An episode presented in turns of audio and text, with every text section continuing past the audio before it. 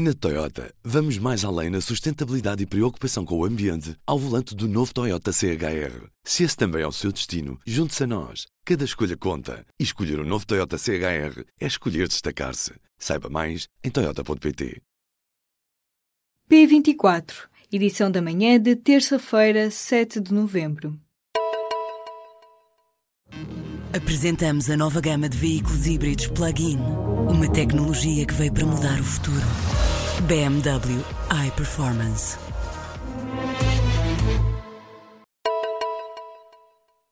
O governo tem há dois anos um software para controlar em tempo real a cobertura da rede Ciresp, mas nunca o usou. O software Traces ajuda a decidir onde instalar postos de comando e antenas móveis do Ciresp, matéria acerca da qual a Proteção Civil foi criticada.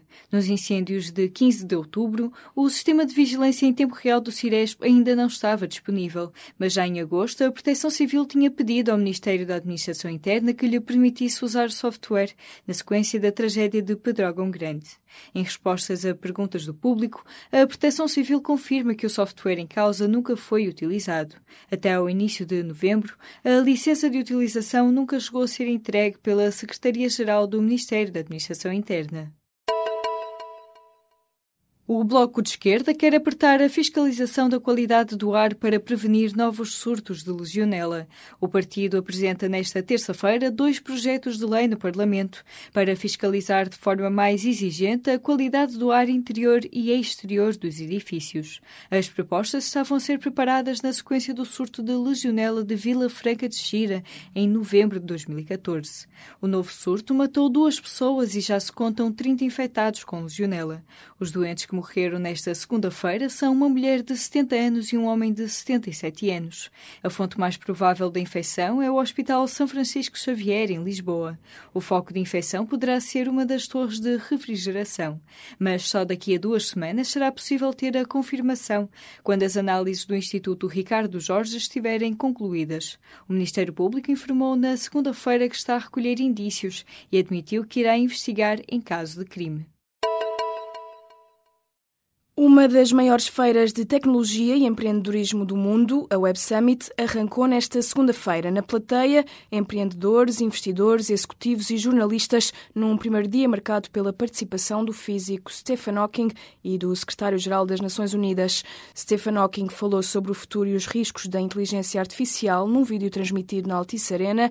Para o físico, a inteligência artificial pode funcionar em harmonia com os humanos, mas é preciso ter em atenção os riscos desta tecnologia tecnologia.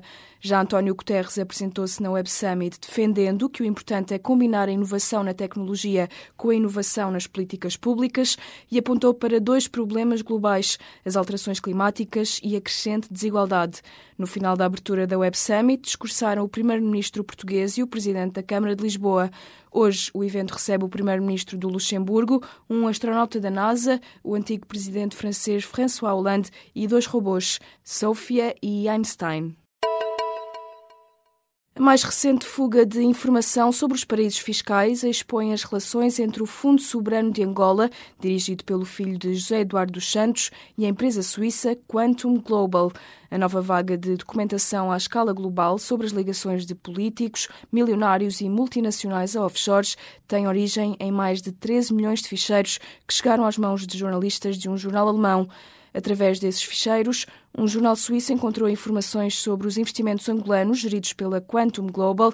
De acordo com o mesmo jornal, dos cerca de 5 mil milhões de euros atribuídos inicialmente ao Fundo Soberano de Angola, cerca de 3 mil milhões foram investidos em sete fundos de investimento com sede nas Maurícias, através da Quantum Global.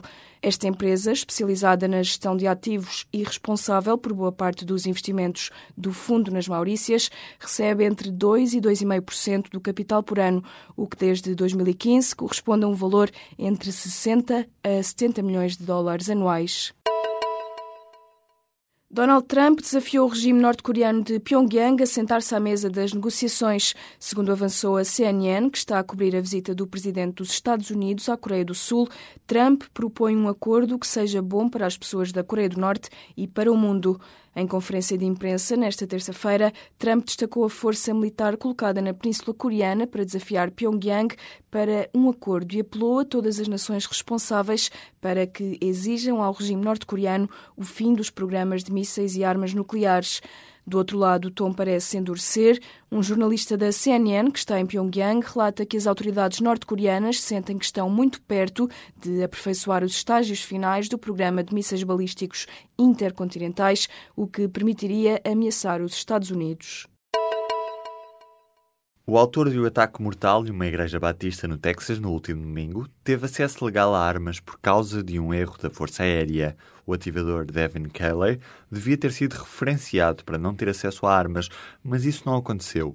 A Força Aérea admite que falhou um procedimento de segurança, uma vez que Kelly foi afastado do serviço militar depois de ter sido condenado por violência doméstica. O procedimento normal devia ter sido incluir o nome do indivíduo numa base de dados que bloquearia o acesso livre e legal a armas. Num comunicado, a Força Aérea, citada pela agência Reuters, diz que esta falha vai agora ser investigada e serão corrigidos outros casos semelhantes. O massacre numa igreja batista em Sunderland Springs, no estado norte-americano do Texas, provocou a morte de 26 pessoas, o que representa 4% da população daquela pequena comunidade rural. O ministro das Finanças eslovaco disse ontem estar interessado em ser o próximo presidente do Eurogrupo. Peter Casimir alinha-se na corrida para um cargo para o qual Mário Centeno tem colocado a hipótese de candidatar. O momento da escolha da nova liderança do Eurogrupo aproxima-se. A escolha do novo presidente está agendada para dia 4 de dezembro, a data da próxima reunião deste órgão. Nesta altura, ainda nenhum dos atuais ministros das Finanças se apresentou oficialmente como candidato. A nascente do Rio Douro, nos picos de Urbión, não tem água dos 1.800 até aos 2.150 metros de altitude. Nessa região não chove há 45 dias. A seca que está a atingir Portugal está também a deixar rasto em Espanha e a provocar cenários inimagináveis para esta época do ano. Um dos casos é precisamente o cenário da nascente do Rio Douro, na província de Soria. O autarca de Duruelo de la Sierra, Alberto Abad, disse ontem à agência EF que não há memória nesta localidade de uma seca tão drástica no Rio Douro. Arábia Saudita acusa o Irão de cometer um ato de guerra num conflito cada vez mais aberto. No fim de semana, um míssil balístico foi lançado a partir do Iêmen contra o território saudita, alegadamente disparado por rebeldes xiitas apoiados pelo Irão. O ataque é descrito como um ato de guerra num comunicado divulgado nesta segunda-feira em Riad. A Arábia Saudita já gastou milhões de dólares na guerra do Iêmen, provocando milhares de mortos e milhões de deslocados. Anunciou que vai encerrar o espaço aéreo e as fronteiras marítimas e terrestres do Iêmen até descobrir como é que os mísseis balísticos chegaram aos rebeldes. O Irão considera que a tentativa saudita de responsabilizar o país pelo lançamento do míssil é maliciosa, irresponsável, destrutiva e provocadora. A disputa pela hegemonia regional entre a Arábia Saudita e o Irão já se jogava em vários cenários, do Iraque ao Catar, e chega agora abertamente ao Líbano. De visita à capital saudita, o primeiro-ministro libanês, aliado do reino, anunciou a demissão das chefia do governo, dizendo acreditar correr risco de vida, acusou o Irão de semear desordem e destruição no seu país e criticou o Hezbollah por construir um Estado dentro do Estado. Hoje, dia 7 de novembro, o calendário marca os 100 anos da Revolução Russa de 1917, que criou um Estado socialista derrubando um Estado autocrata. É a revolução que marca o fim do reinado dos czares, derrubados por uma revolução que levou ao poder o Partido Bolchevique de Lenin.